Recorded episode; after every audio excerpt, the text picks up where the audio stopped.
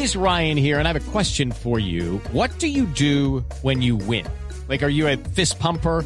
A woohooer, a hand clapper, a high fiver. I kind of like the high five, but if you want to hone in on those winning moves, check out Chumba Casino. At ChumbaCasino.com, choose from hundreds of social casino style games for your chance to redeem serious cash prizes. There are new game releases weekly, plus free daily bonuses. So don't wait. Start having the most fun ever at ChumbaCasino.com. No purchase necessary. BGW. Void were prohibited by law. See terms and conditions. 18 plus. Doctor Petro, Nicolás Maduro. ¿Qué pasa con Maduro? ¿Usted fue bien chavista en algún momento? ¿Apoyó a Hugo Chávez? ¿Se esperaba este mare magnum que ha ocurrido en Venezuela o lo ha tomado por sorpresa? Nosotros no somos chavistas. Nosotros hemos sido del M19, después del Polo Democrático y después. Pero tenía de la su, su- Yo conocí, En una época en la que Chávez no era lo que terminó yo conocí Maduro. a Chávez antes de ser presidente. Él venía a mirar lo que era la el proceso constituyente de Colombia, allá en el año 93-94. El cambio político en Venezuela lo vimos con buenos ojos. A Venezuela se la estaban robando en ese momento. Y lo que hizo Chávez fue transferir las regalías, como llamamos nosotros en Colombia, pero ya mucha más plata, al gasto social, A misiones. que él llamó misiones. Eso le dio el apoyo popular que tuvo en todas las elecciones. Eso le dio la fuerza a Chávez para mantener una democracia, porque ahí había medios, había oposición, la oposición hizo parte del, de la asamblea, llaman allá, legislativa. Hubo cosas difíciles, como el golpe de Estado contra Chávez y los paros y etcétera, pero digamos, todo ese periodo hasta el año 2006. ¿Qué pasa en el año 2006? Nosotros empezamos a hacer una serie de planteamientos críticos y fundamentalmente porque Chávez se mete en el tema, yo no sé si recuerdas, del acuerdo humanitario de las FARC. Claro, por Que supuesto. Uribe lo pone. Con Piedad Córdoba. Con- Uribe es el que pone a. Chávez y a Piedad Córdoba. Yo les dije, eso es una trampa. Y en ese momento ellos empiezan a tener un cambio que yo lo llamo hacia un anacronismo, que es el socialismo del siglo XX, que es Cuba. Es decir, es la idea de que el socialismo se construye por decreto, anulando el mercado por decreto.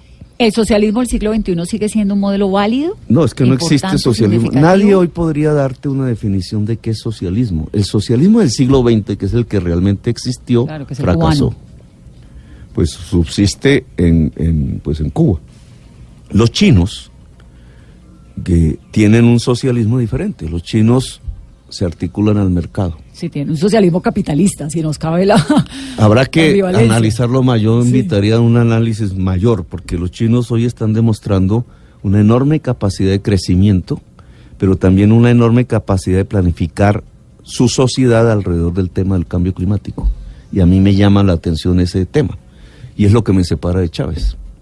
¿Por qué? De Chávez, porque no se puede sostener el gasto social a partir de un recurso espurio que es el petróleo. que es lo Y que es el gran Chávez. fracaso de Chávez. Claro. Sí, Maduro, porque cuando baja el petróleo, pues. pues no hay con qué sostener el gasto social y viene una crisis. Pero el caso de Maduro es diferente. Y tú me preguntaste por Maduro. El caso de Maduro, yo no conozco, digamos, pues yo obviamente cuando vine aquí, cuando se posesionó Santos, lo vi. Pero yo no soy amigo de Maduro, yo no, nunca he confiado en Maduro. Ni siquiera cuando estaba ya al lado de Chávez, yo nunca vi en Maduro una persona capaz de liderar la sociedad venezolana. ¿Qué es lo que ha hecho Maduro, en mi opinión, y necesitaría más investigación? Como se cae el precio del petróleo y viene el golpe este, que es el gran error de ellos, pero también lo está repitiendo Colombia. Entonces lo que hacen es emitir dinero para reemplazar los recursos del petróleo en el gasto social y no bajar el gasto social. Eso es una torpeza enorme desde el punto de vista económico, porque si emites grandes cantidades de dinero se te dispara la Pero inflación. también tenían un gasto social insostenible. Es que emisiones pero no había- nada, sino que dio todo. Que- Digamos, Regaló es- todo. en esa situación Maduro tenía dos alternativas. Tiene que recortar gasto, porque se cayó el precio del petróleo. Eso le implica mejorar PDVSA al máximo y le implica eliminar el gasto hasta llegar al gasto social. Quizás hubiera implicado algún tipo de gasto social. no conozco bien las cifras. Pero Maduro no hace eso, sino que trata de sostener los gastos, que cada vez se vuelven más de la corrupción y no del gasto social, con emisión de dinero.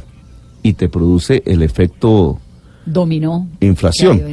Y paralelamente se cree él el cuento, más que Chávez, porque él viene de, de la izquierda tradicional del siglo XX, de que se puede por decreto acabar el mercado y construir un socialismo nacional, que ellos llaman la patria socialista. No se puede construir un socialismo nacional.